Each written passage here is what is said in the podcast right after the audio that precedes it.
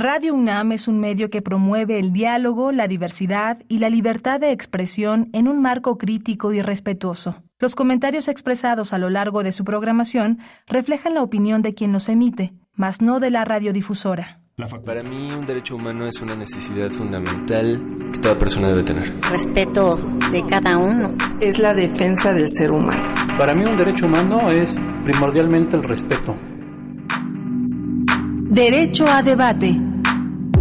En la cultura de la legalidad participamos todos.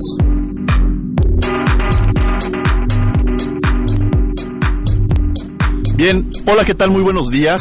Eh, les damos la más cordial bienvenida a este su programa Derecho a Debate.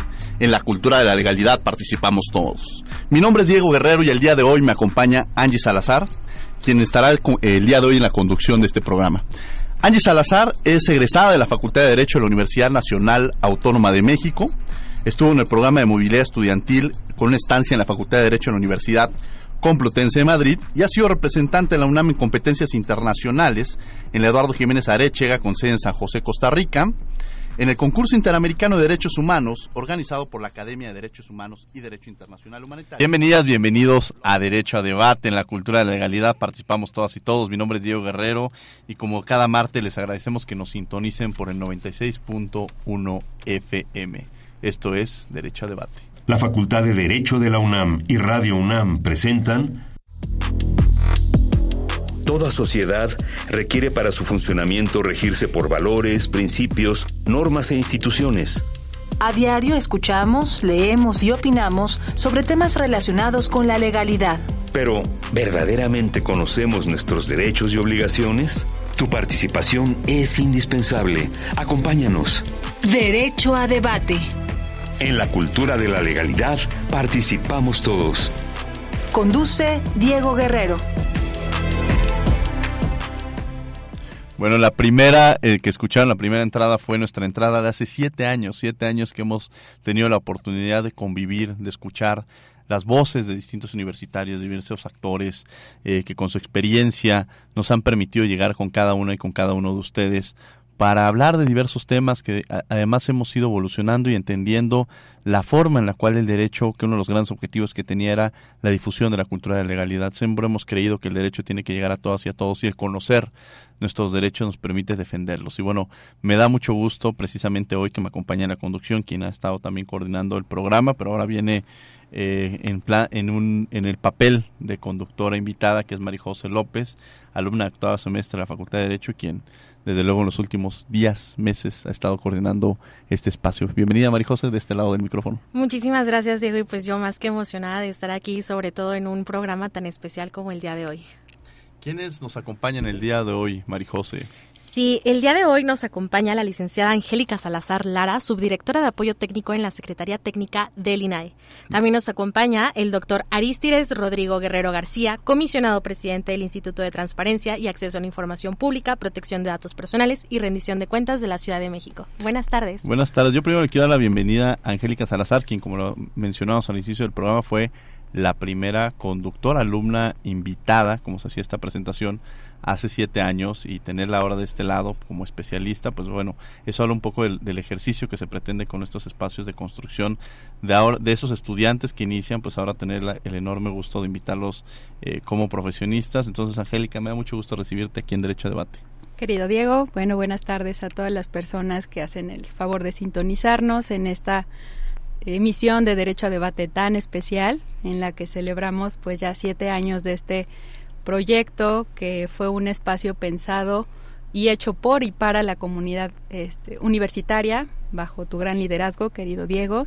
Entonces para mí es eh, un honor estar nuevamente contigo compartiendo este espacio y con un invitadazo de lujo entonces, muchas gracias por la invitación. Un invitado de lujo, el doctor Aristide Rodrigo Guerrero García, quien, como lo mencionas, comisionado presidente del Instituto de Transparencia, Acceso a la Información Pública, Protección de Datos eh, Personales y Rendición de Cuentas de la Ciudad de México, pero además eh, con quien pues también empezamos a idear este programa, quizá es más el primer nombre que iba a tener a Justicia para Erizos, que la idea era justo traer a invitados que, que fueran especialistas en un tema en particular Recuerdo que cuando le hicimos esta propuesta a su entonces director de Radio UNAM me decía, no hombre, todos los programas tienen que explicar por qué se llama Justicia para Ericios, que es este libro de Ronald Working, que además fue idea de Rodrigo tener este este programa, pero bueno, pues decía cada programa acerca una breve explicación. Yo creo que vale la pena que Rodrigo nos diga qué es esto de justicia para erizos antes de darle la bienvenida.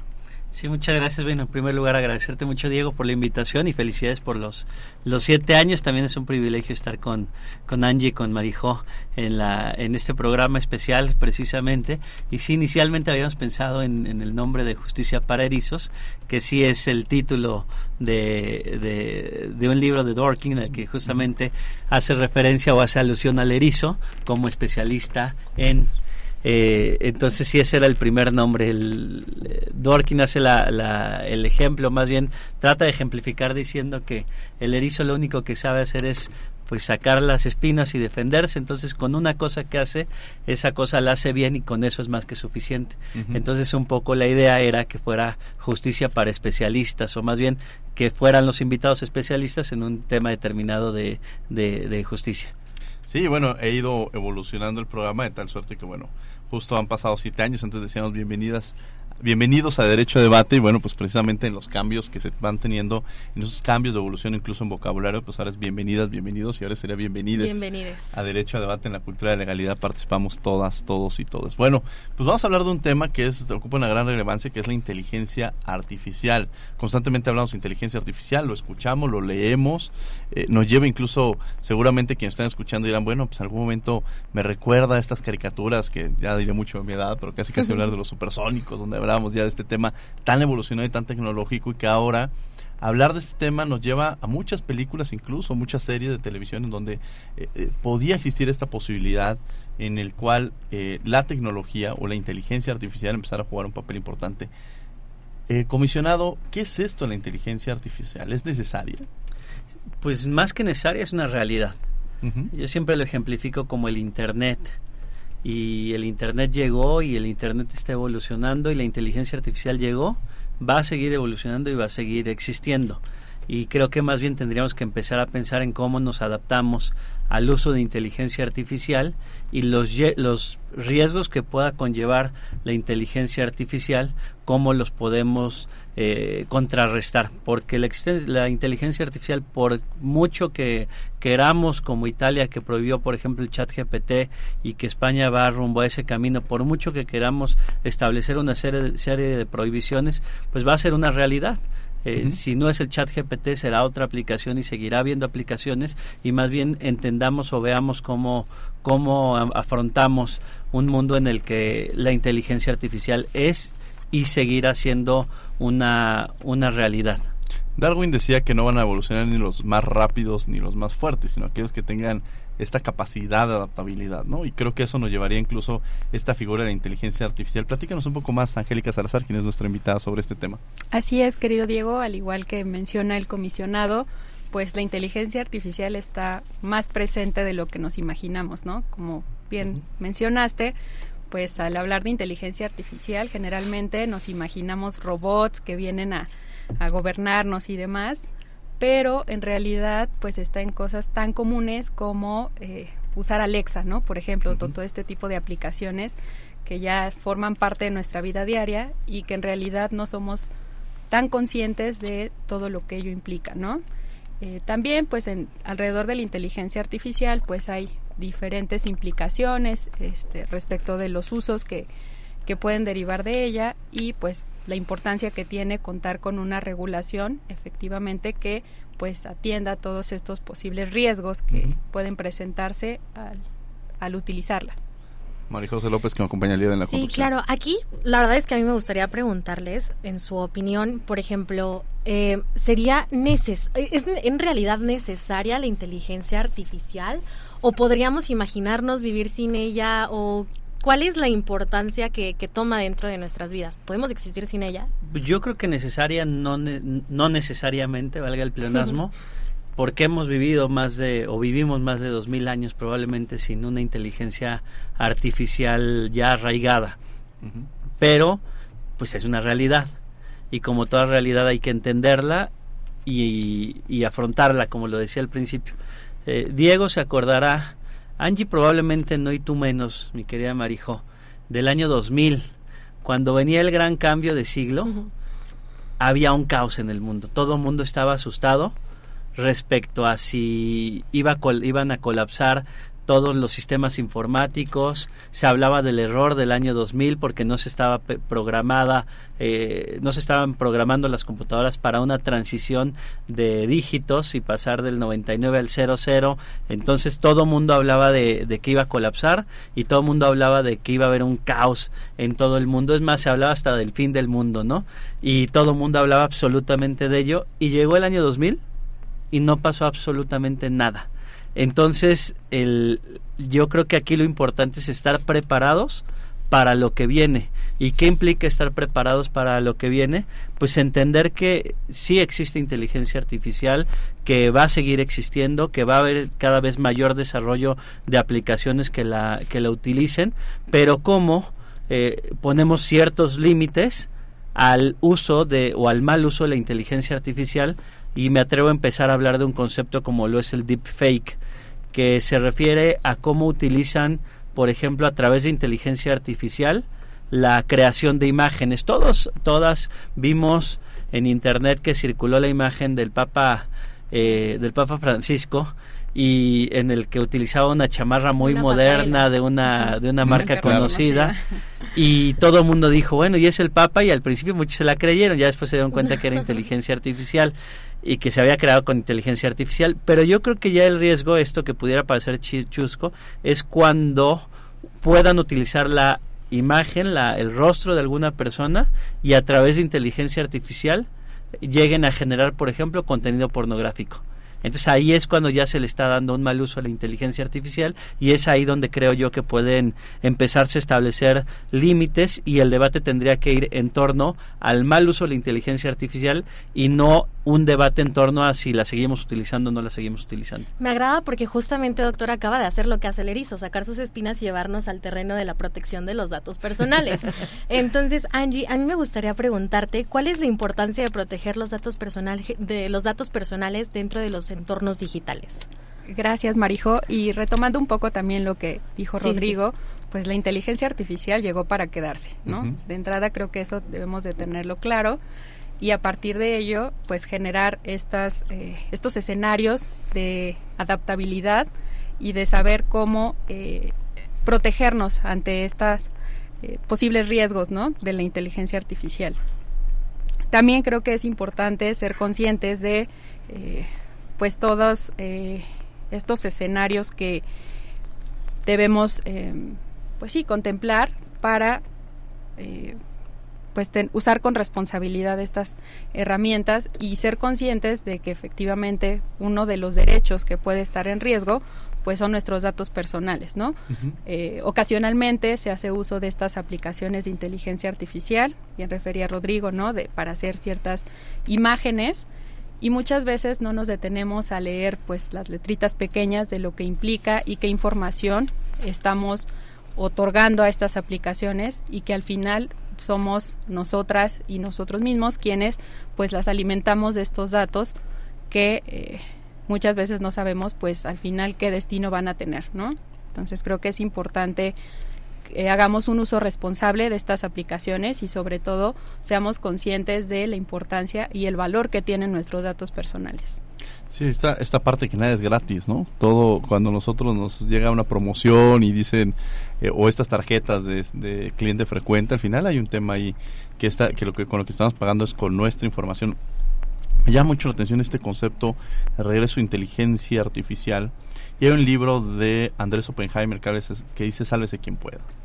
Y en este libro empieza a hablar sobre el tema de las tecnologías, incluso empieza a hablar de, de los abogados, incluso que van a hacer robots y que se empieza un poco a desaparecer la actividad que un momento dado realizamos las personas para empezar a sustituirlos por robots. Y lo vemos cotidianamente, de pronto llegamos a un estacionamiento y antes había alguien que nos cobraba y ahora es un boletito que simplemente lo ingresamos y pasa eso. Y eso de alguna manera también va rompiendo con las actividades que se van ejerciendo. Eh, ¿Cómo regular esto de alguna manera? ¿Hay una forma de regular? ¿Qué regulación hay en México? Un poco lo que platicaba Marijose en el tema de, de, la inteligencia artificial, en el tema de la protección de datos personales y qué tendríamos que hacer también, cuáles son los temas pendientes que se tendrían que empezar a establecer.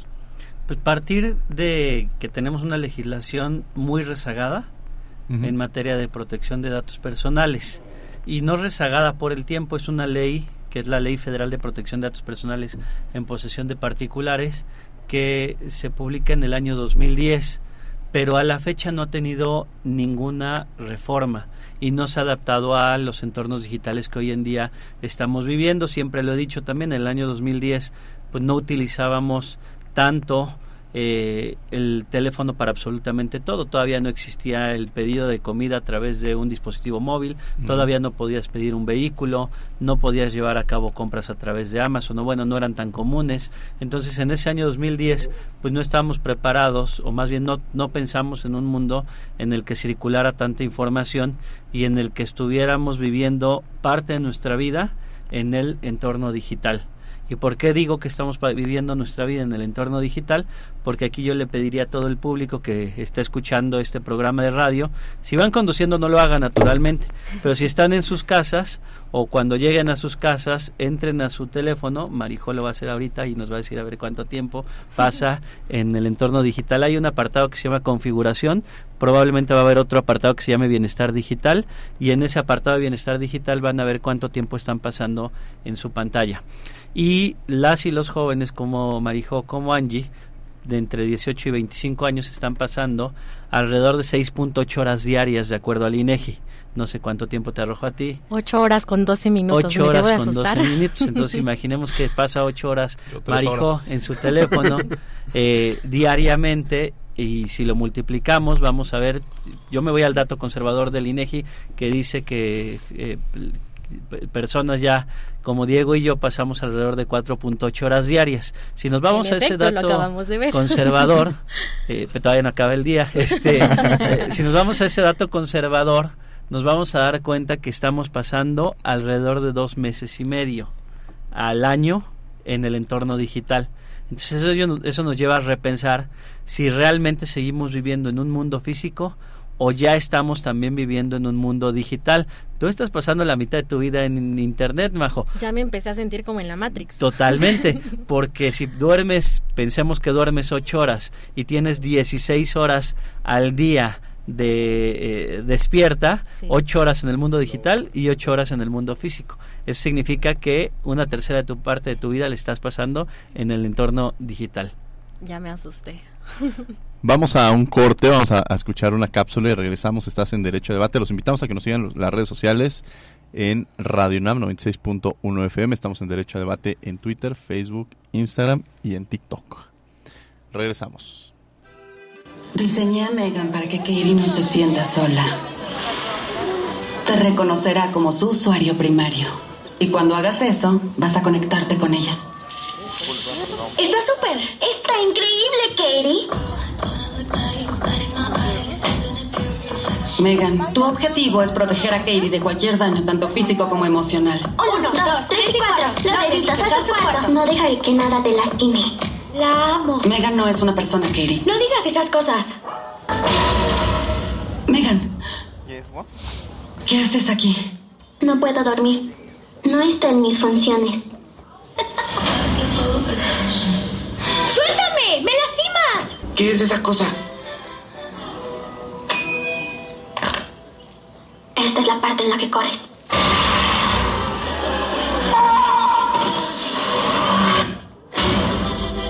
No dejaré que nadie te lastime, nunca más. Megan. ¿Acaso hice algo que te decepcionó? Sé que crees que estás maximizando tu función objetiva. ¿En serio? Megan.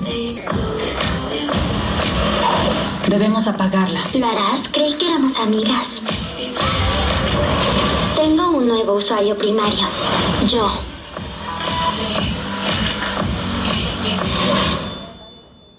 Tía, ¿Megan hizo algo malo?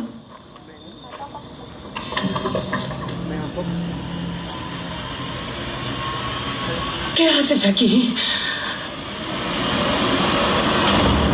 ¿Qué cosa eres? Soy Megan.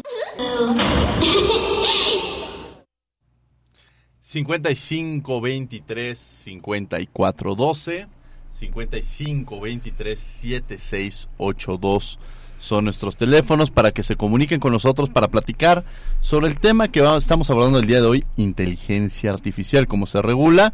Me acompaña el día de hoy, bueno, el comisionado presidente Aristide Rodrigo Guerrero García del Info Ciudad de México y Angélica Salazar, quien fue además nuestra primera conductora hace siete años y a quien yo le agradezco que esté en esta ocasión como invitada platicando sobre este tema. Ahorita hablábamos, veíamos esta película, estas voces, esta, esta parte de Megan, pero también hemos tenido series incluso como en las cuales parecería que la, que la, que la realidad empieza a superar a la ficción. Y en esas series y en estas películas en las cuales diríamos esto no podría pasar, y que incluso nosotros nos iríamos más atrás, Rodrigo y su servidor, pues veíamos la película Volver al Futuro, donde pasaban cosas que, que, se veían muy lejanas y que ahorita han sido superadas en muchos aspectos. Quizá otras no, no, ya no están, no estamos en los 2000 y están volando coches por toda la ciudad, no hemos llegado a eso, pero sí hemos llegado a otras situaciones en las cuales han sido superadas precisamente con la tecnología. Eh, preguntaba incluso Marijose sobre, sobre si pudiéramos controlar, pues yo creo que el Internet es incontrolable. Nadie podría ahorita asumir el tema de Internet. Ahorita todos precisamente cuánto tiempo pasamos frente a un celular, estamos en las redes sociales, estamos platicando con alguien en la mesa y volteas a ver a todos en la mesa y no sueltan el teléfono celular. Entonces, quizás una nueva dinámica en la que estamos interviniendo. No, no me atrevería a juzgarla si buena o mala, simplemente es en el entorno en el que estamos viviendo. Eh, mi hijo maneja ya un celular a los 5 años, y no porque lo tenga, sino sabe cómo manejarlo, este tipo de cosas ha ido cambiando, las generaciones han ido evolucionando y han sido generando. Yo le preguntaba a Rodrigo sobre el tema también de la regulación, de los grandes retos que hay en torno a la regulación, pero también hay muchos temas en los cuales tendríamos que empezar a transitar, sobre principios éticos, por ejemplo, ¿no? O sea, la ética creo que aquí tendría que jugar un papel preponderante referente a que Rodrigo hacía mención sobre que se pudiera cambiar la cara a una persona para una cuestión de pornografía o, o simular la presencia de una persona en algún lugar, o sea, todos estos temas que tendrían que estar muy regulados y que al final de cuentas también hay, puede ser positiva la tecnología, pero tiene la parte negativa, ¿no, Rodrigo? Sí, totalmente. Eh, tienen su parte positiva, creo que hay que seguirla utilizando, pero con todo con su medida.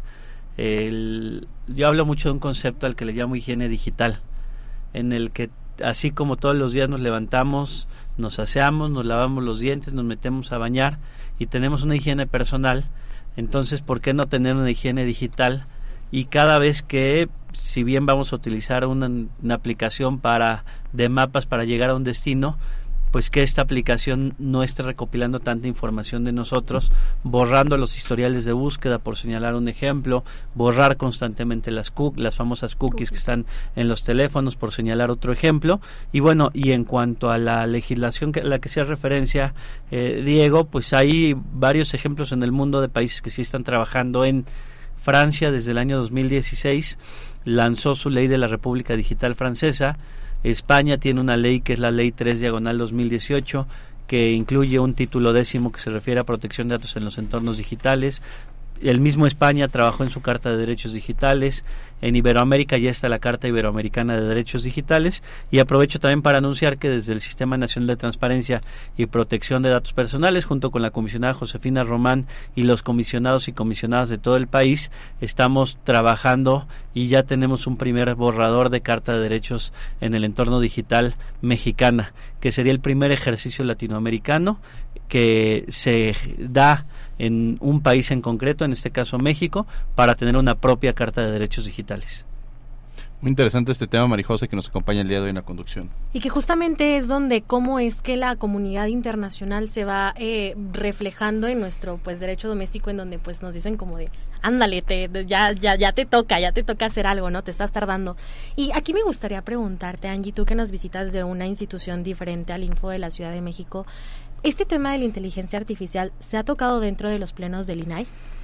Eh, mira, Marijo, no, tan diferentes porque son organismos garantes, entonces trabajan muy de la mano las dos instituciones. Y yo creo que no solo en el INAI se está trabajando y se tiene interés en, el tema de la inteligencia artificial y el riesgo que hay en cuanto a la protección de los datos personales. Eh, también, pues, diversos organismos internacionales como la OCDE o la Red Iberoamericana de Protección de Datos Personales, pues se han encargado de emitir algunas recomendaciones para, pues, regular este uso de la inteligencia artificial y establecer parámetros precisamente que, pues, permitan tener eh, estándares en la materia para pues generar la regulación específica. Eh, también en nuestro país, pues precisamente el INAI, de la mano con el Info Ciudad de México, pues han, emitido recomendaciones para el tratamiento de eh, datos personales en el uso derivado de la inteligencia artificial. Y también es importante mencionar pues que han habido iniciativas de ley que no han prosperado en la materia, pero que demuestran que este tema está presente y que es necesario pues tomar acciones para generar estas disposiciones que regulen el, uso de la inteligencia artificial. Y una de las iniciativas que más ha llamado mi atención es la Alianza Nacional de, Inteligencia Artificial, que fue presentada en el Senado de la República el pasado eh, mes de abril. Y precisamente tiene este propósito de reconocer la importancia de regular el uso de la inteligencia artificial, tomando en consideración pues que participan diversos actores, ¿no? Como lo mencionaba Diego al inicio del, del programa, y que requiere precisamente pues de un diálogo abierto, plural y multidisciplinario. ¿no? Sí, ahora el tema de la inteligencia ha sido, se ha utilizado de, diversas perspectivas. Tenemos en la línea a nuestro director, a nuestro director Benito Taibo. Querido Benito, me da mucho gusto saludarte desde aquí, desde los micrófonos de Radio NAM, que tú diriges muy acertadamente aquí en Derecho a Debate. Querido Diego, queridos todos los que están en la mesa, es un inmenso privilegio poder hablar con ustedes para felicitarlos por estos siete años. Ah, creo que sin duda nos merecemos el derecho a debate. estamos en un país en el que el, disenso, la crítica y la autocrítica son importantísimos para poder avanzar y sin duda el programa que ustedes realizan desde la Facultad de Derecho abona en este sentido para la creación de eso, de conciencia y para saber que, que no estamos del todo solos, que podemos contar con estos micrófonos y esta antena para hablar con el mundo entero acerca de todos esos temas que, nos hacen ser quienes somos. De verdad, muchas felicidades. Siete años se dice fácil, pero bueno, lo celebro enorme, enormemente. Benito, muchas gracias porque la verdad este espacio ha sido gracias a tu apoyo, a tu impulso, a tu confianza, que precisamente lo decías, ha sido un espacio, Radio UNAM es un lugar donde se escuchan todas las voces, es la representación de nuestra universidad, en la cual pues, quizá pues, muchas veces no estemos de acuerdo con un punto o con otro, pero eso refleja, es el, universo de nuestra universidad y tener un espacio como es Radio UNAM en el que tú lo diriges muy acertadamente contar con tu confianza. Yo te quiero agradecer mucho, mucho, querido Benito, por todo el apoyo que nos has brindado a lo largo de este tiempo y que hemos coincidido. Al principio del programa yo recuerdo que cuando era los lunes en la mañana tú ibas saliendo el noticiero y nosotros íbamos entrando y era en este en este encuentro que teníamos y ahora en estos siete años han pasado muchas cosas y ahora eres el director general de aquí a Radio UNAM y te agradezco mucho que nos hayas hecho esta llamada porque es muy representativo, pero sobre todo el apoyo que hemos recibido de ti durante este tiempo. Para mí es un enorme privilegio contar no solamente con derecho a debate en nuestra parrilla programática, sino contar con la amistad de todos ustedes. De verdad, eh, lo celebro y, sé siempre que en el momento en que necesite un abogado, ¿dónde encontrar? Muchas gracias, mi querido Benito, y seguiremos aquí construyendo siempre de la mano y siempre con este con tu apoyo y con tu confianza y, seguiremos trabajando Radio UNAM, la Facultad de Derecho y todas aquellas instituciones que se sigan sumando a este proyecto. Claro que sí, un aplauso y un abrazo, de verdad. Derecho a debate en muchos años más. Muchas gracias, muchas gracias, Benito Taibo.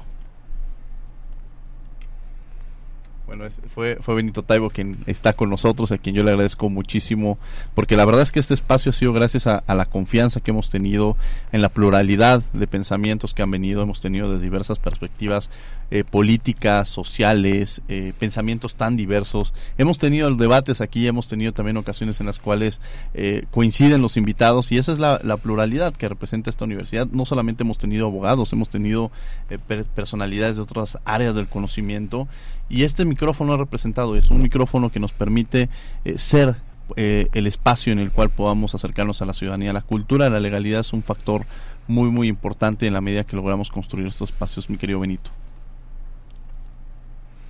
Quien, estuvo con nosotros a quien yo le agradezco que, que, haya sido y que siga siendo parte de este, de este espacio. Bueno, pues regresamos, estamos hablando precisamente sobre la inteligencia artificial, el cómo se regula, cómo funciona, ya hemos platicado sobre este concepto, sobre cómo eh, hemos entendido muchas cosas que incluso han ido cambiando. Y, y, esta herramienta también puede ser, quizá hemos visto esta preocupación cuando se puede utilizar de forma inadecuada, pero están quizá esta inteligencia artificial, los chatbots, por ejemplo, que es una herramienta que funciona mucho en el ámbito educativo, este que incluso el info me gustaría que, el comisionado nos platicara de este chat que tiene esta oportunidad de que muchas veces uno hablaba por teléfono a las instituciones y a ver si nos contestan, a ver si, si nos dan información y los teléfonos estaban ocupados y quizá la persona que nos contestaba, pero esta posibilidad de a través de un, de un sistema de WhatsApp que tengamos una pregunta y que en automático nos contesten. Esas son las partes propositivas que no tendríamos que dejar de lado, ¿no, comisionado? Exactamente, por eso yo insistía mucho en no ver eh, de manera negativa siempre la inteligencia artificial, sino verla como una oportunidad también para, la, para que las propias instituciones podamos acercarnos más a la, a la población en general pensando, eh, sí, a través de las redes sociales, que creo que es un elemento fundamental el estar en, en, contacto a través de ellas, pero, por ejemplo, para obtener información en el info lanzamos y creamos un chatbot que precisamente utiliza inteligencia artificial, que está inspirado sí en el chat GPT, por señalar un ejemplo, y en el que cualquiera de ustedes podría preguntarle a este chat que llamamos ATIC, ATIC significa transparencia en náhuatl, el número es el 56 333 84 6952 y cualquiera de ustedes podría ahorita enviarle una pregunta, un saludo, le va a contestar inmediatamente.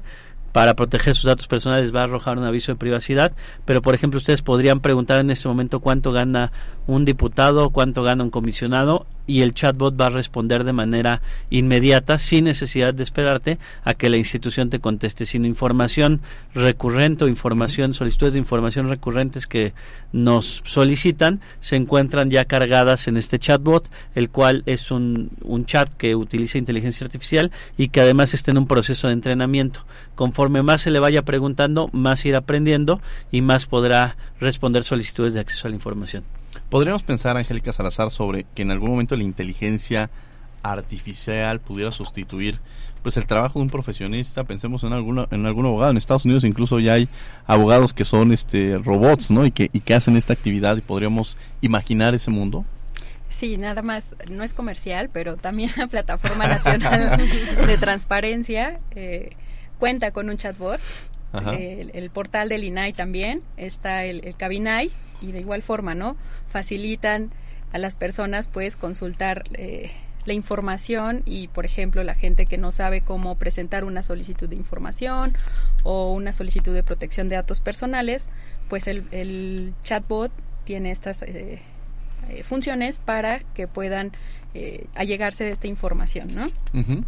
Y respecto a tu pregunta, querido Diego, pues yo creo que más que sustituir, eh, la inteligencia artificial nos ayuda, nos ayuda a eficientar los procesos y mejorarlos, ¿no? Es decir, eh, yo creo que van a haber actividades que no van a poder ser sustituidas por eh, las máquinas, ¿no? Y creo que ahí es el donde radica el valor de, de las personas, ¿no? Eh, quizás se pueda pensar que eh, sustituyen a los profesionistas, pero eh, el uso de estas inteligencias generalmente pues siempre presentan cierto sesgo, ¿no? Como bien tú mencionas, pues en Estados Unidos ya se hace uso de esta inteligencia artificial para resolver ciertos casos, ¿no?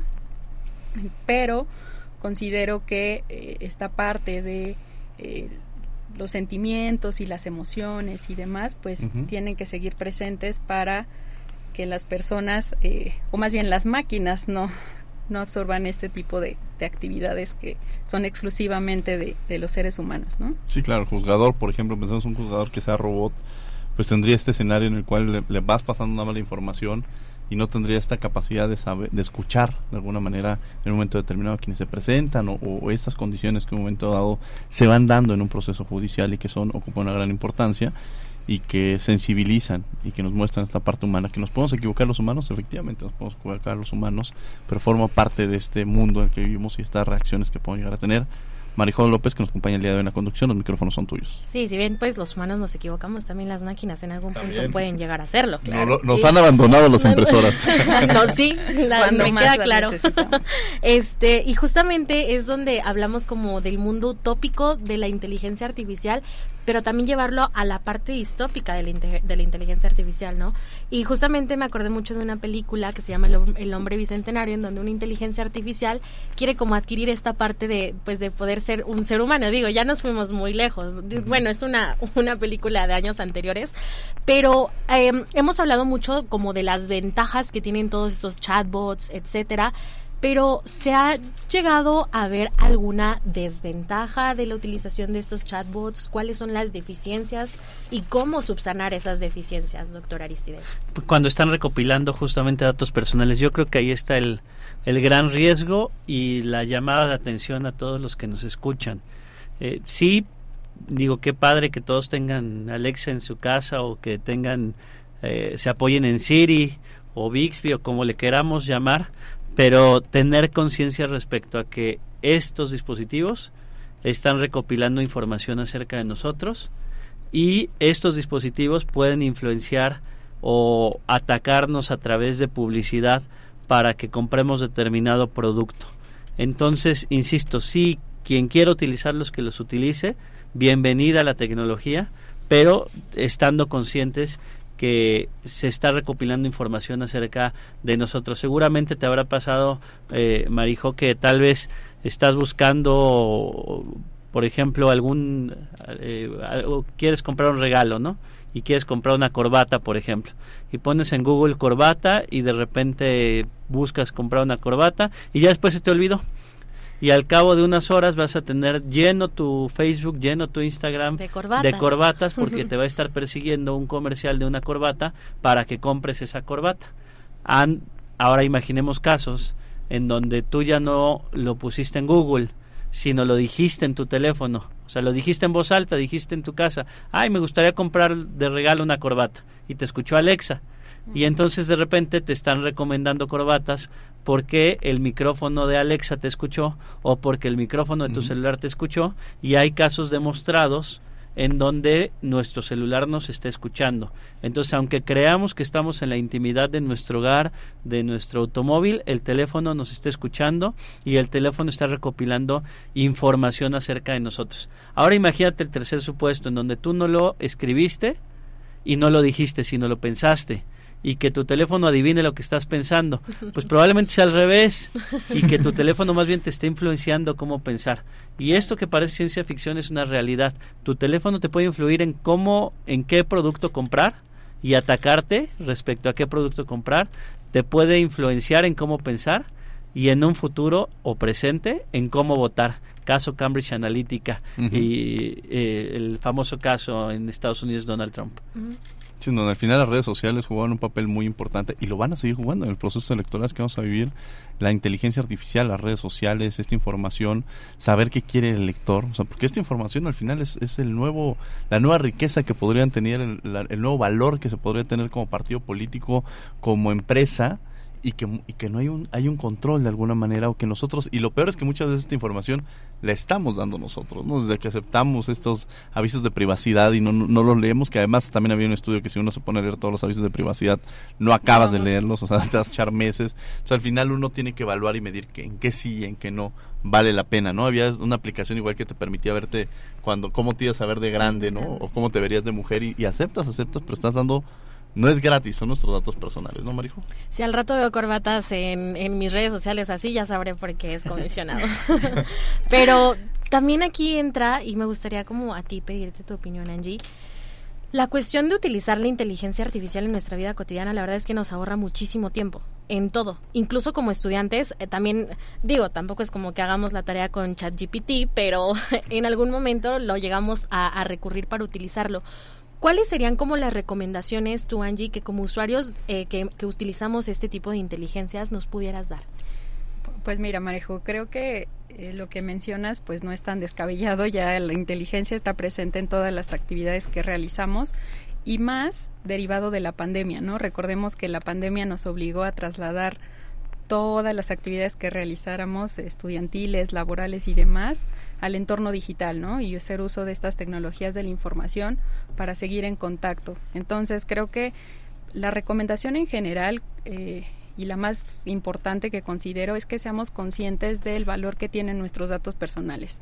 Si somos conscientes de la importancia que tiene leer el aviso de privacidad, no aceptar todas las cookies como mencionaba Rodrigo, creo que nos vamos eh, haciendo más responsables y también eh, poder exigir, ¿no? Que sean respetados nuestros datos personales y además no es menor, ¿no? Como ah, mencionaba Diego, pues el que se alleguen de, de toda esta información, por ejemplo, algunos datos biométricos, pues nos expone a estos riesgos de que nuestra imagen o se haga un mal uso de nuestra imagen, ¿no? Entonces, creo que la recomendación en general es ser conscientes y hacer un uso responsable de estas eh, aplicaciones y verla como una herramienta, ¿no? No es algo que nos genere un retroceso y tampoco hay que verla desde la cuestión de eh, pues los riesgos que puede implicar, sino, eh, no sé, este, ser, eh, ser conscientes que si no se regula estas situaciones, pues podría eh, generar escenarios que nos dejen en la indefensión. Sí, y, la verdad es que, pues justamente no, no todas las cuestiones que se llegan a desarrollar en, pues en el mundo digital, pues son malas, sino que hay que aprenderlas a, pues a utilizar. Y aquí me gustaría preguntar eh, un poco más sobre este chatbot ATIC, que era el que nos mencionaba, comisionado. Como estudiantes o como personas comunes, por así decirlo, que no estamos como relacionados con todo este mundo de, del mundo digital, ¿qué más pudiéramos preguntar dentro de esa plataforma? Es, insisto, una plataforma que se encuentra en entrenamiento y naturalmente no va a tener toda la información, pero en el momento en el que tú ingresas a la misma, te va a direccionar a la Plataforma Nacional de Transparencia en caso de que no se encuentre la información que está solicitando. La Plataforma Nacional de Transparencia la verdad es que es una herramienta muy potente para acceder a información. El otro día me invitaron a, a dar una ponencia eh, en Argentina y les platicaba yo que en México cualquier persona sin necesidad de, de, decir quién eres, es decir, sin necesidad de mostrar interés jurídico o legítimo, puede presentar una solicitud de acceso a la información y además puede presentar un recurso de revisión. Entonces, es una herramienta muy poderosa porque eh, lo puede ejercer cualquier persona desde cualquier parte del mundo gracias a la tecnología. Entonces, creo que es el aprovechamiento de la tecnología en un ámbito positivo, porque sí podemos tenerle miedo o podemos utilizarla a nuestro favor. Entonces creo yo que lo mejor es utilizarla a nuestro favor, pero a su vez también señalando cuáles son los riesgos que se conllevan y a su vez también insistir mucho en actualizar nuestra legislación en materia de protección de datos personales, principalmente porque, insisto, Francia desde el 2016, antes de la pandemia, España desde el año 2018, Ley 3 diagonal 2018, antes de la pandemia, Canadá con el PIPEDA, también antes de la, de la pandemia fue su, legislación en materia de protección de datos personales ya contemplando entornos digitales. Chile ya tiene en su constitución eh, o hace referencia a los neuroderechos. Entonces creo que ahí es donde nuestro, nuestra legislación se está rezagando y habrá que, que ir pensando en cómo la actualizamos y en cómo también las grandes compañías asumen esa, esa responsabilidad eh, jurídica incluso, porque creo que hay, hay otras, otros países en el mundo en donde ha habido multas millonarias a Google, a Facebook, a diferentes grandes compañías y en México, eh, al existir esta laguna, pues no, no se ha llegado a, a, ese punto. Entonces ahí es donde, donde tal vez a golpe de resoluciones es que se pueda empezar a ir configurando un marco más actualizado en materia de protección de datos personales, pero necesariamente creo yo que sí se tiene eh, necesidad de una nueva ley de protección de datos personales en posesión de particulares. Ahora hay un elemento aprovechando esta parte, una carta, ¿no? Me parece que es esta carta de derechos digitales. ¿Qué es esto, la carta de derechos digitales? ¿Cómo surge? ¿Existe? ¿Cuál es su funcionalidad? Es un código de buenas prácticas que estamos realizando en el Sistema Nacional de Transparencia y Protección de Datos Personales y como Código de Buenas Prácticas no tiene una obligatoriedad jurídica, pero sí es un documento que puede servir como eh, de orientación para que en su momento pueda ser retomado y sí crear una legislación. Yo insisto mucho en que no pretendemos de ninguna manera invadir alguna facultad de los legislativos, sino por el contrario coadyuvar con los poderes legislativos, señalando esta necesidad de tener una regulación en los entornos digitales, porque en México se ha legislado respecto al mundo digital de manera eh, de manera emergente. Tenemos por ahí la ley Olimpia, pero ¿por qué tuvo que ocurrir una vulneración a la intimidad de Olimpia Coral en Gauchinango para que tuviéramos una reforma de los códigos penales? ¿Por qué tuvo que ocurrir una pandemia para que se incluyera el derecho a la desconexión digital en la Ley Federal del Trabajo y hoy ya eh, desarrollado a través de una NOM? Entonces, más bien estamos reaccionando en lugar de ser proactivos. Insisto mucho, dejar de ser reactivos para ser proactivos y empezar a ver qué áreas de oportunidad existen de dentro del derecho en los entornos digitales. Y de ahí es de donde yo yo me referiría a los al, derecho del futuro no que relacionado con, con los entornos digitales.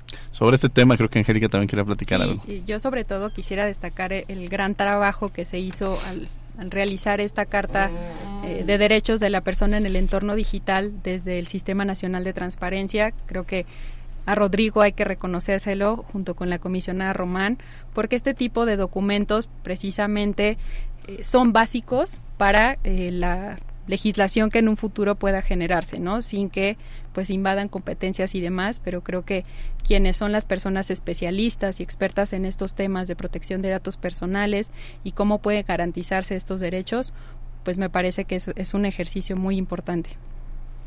Bueno, vamos a tener que ir a la última y nos vamos. La última y nos vamos.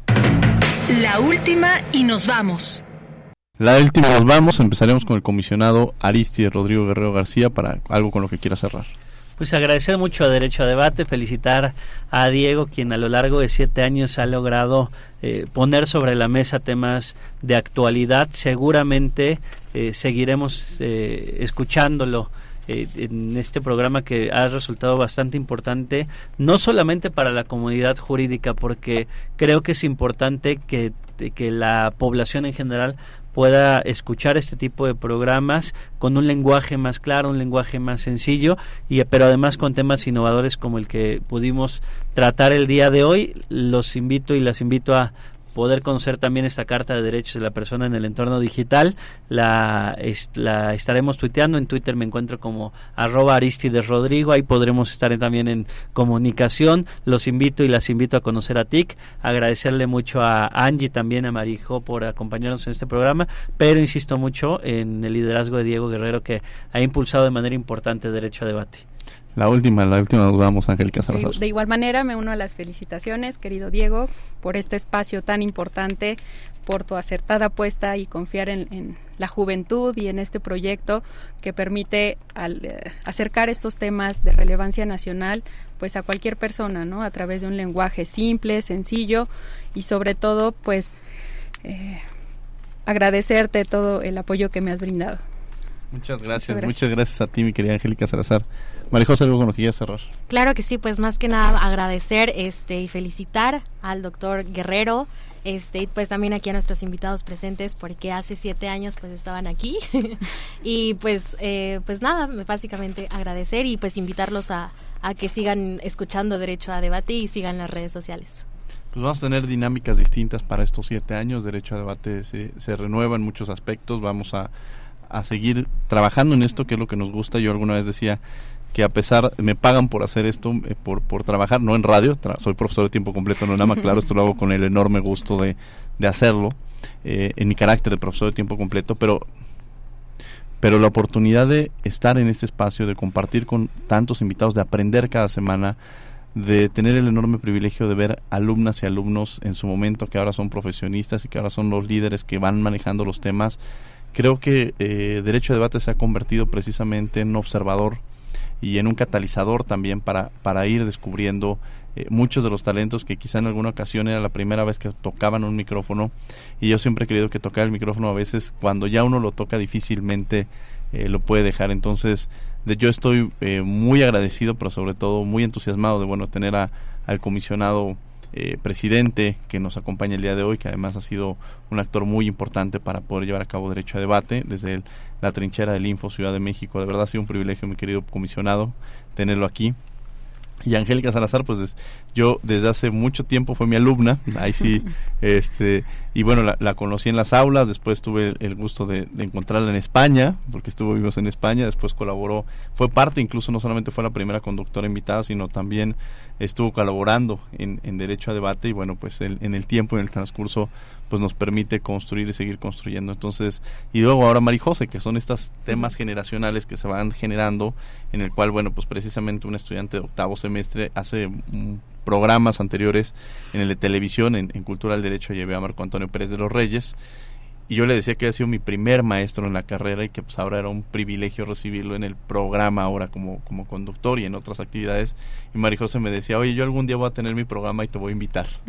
y creo que ese es un poco el ejercicio que deben de tener estos espacios de mover la espinita, de mover ese sentimiento y que, y que sea el, este el, el que permita catapultarlos porque derecho a debate con o sin su servidor tendrá que seguir continuando y con otras voces que incluso por diversas cuestiones estos meses yo no había podido asistir y estuvo viniendo a alguien que también es mi alumno y que le mando saludos, Elías Hurtado, eh, llevando la conducción. Y ese es el ejercicio, estos espacios no dependen de las personas sino se van construyendo con quienes han formado parte. Y yo sí quiero agradecer a todas y a todos los que han estado y sobre todo muy especialmente a quien ha confiado mucho este proyecto, a quien este lo ha, lo ha impulsado que desde luego es nuestro nuestro productor Paco Ángeles quien ha estado muy muy presente y gracias muchas gracias Paco por el apoyo y desde luego escuchar este mensaje de Benito Taibo también representa mucho porque Benito es nuestro director general este es quien nos abre el espacio es quien está ahí quien está al pendiente y que incluso junto con Jaime también nos hacen estos comentarios para poder seguir mejorando este espacio que es para para ustedes y sobre todo para la ciudadanía. Muchas, muchas gracias. Bueno, ha concluido el programa del día de hoy. Muchas gracias, Aristides Rodrigo Guerrero García. Al contrario, muchísimas gracias, Diego, de nueva cuenta. Gracias, Angélica Salazar, por haber estado con nosotros. Ustedes, Diego, por invitarme. Marijose López, muchas gracias por haber estado con nosotros. Gracias a ti y a ustedes también por acompañarnos. Gracias a todas y a todos los que estuvieron en el programa del día de hoy. Los seguimos, los invitamos a que sigan estando con nosotros. Eh, bueno, pues desde luego la coordinación de Renata Desconti y Marijose López, que este lado estuvo en la conducción. Agradecemos también la asistencia a Mari Carmen Granados, a quien le mandamos un abrazo muy, muy cariñoso. Eh, comunicación y difusión, Giovanna Mancilla, Arturo González en la operación técnica, producción Francisco Ángeles, a Cassandra García, que está el día de hoy con nosotros aquí, y desde luego a todas y a todos ustedes, gracias y mil gracias por acompañarnos en cada emisión de Derecho a Debate. No olviden que la cultura de la legalidad participamos todas y todos. Esto es Derecho a Debate. Por hoy concluye la discusión, pero no se pierdan el próximo tema en Derecho a Debate. En la cultura de la legalidad participamos todos.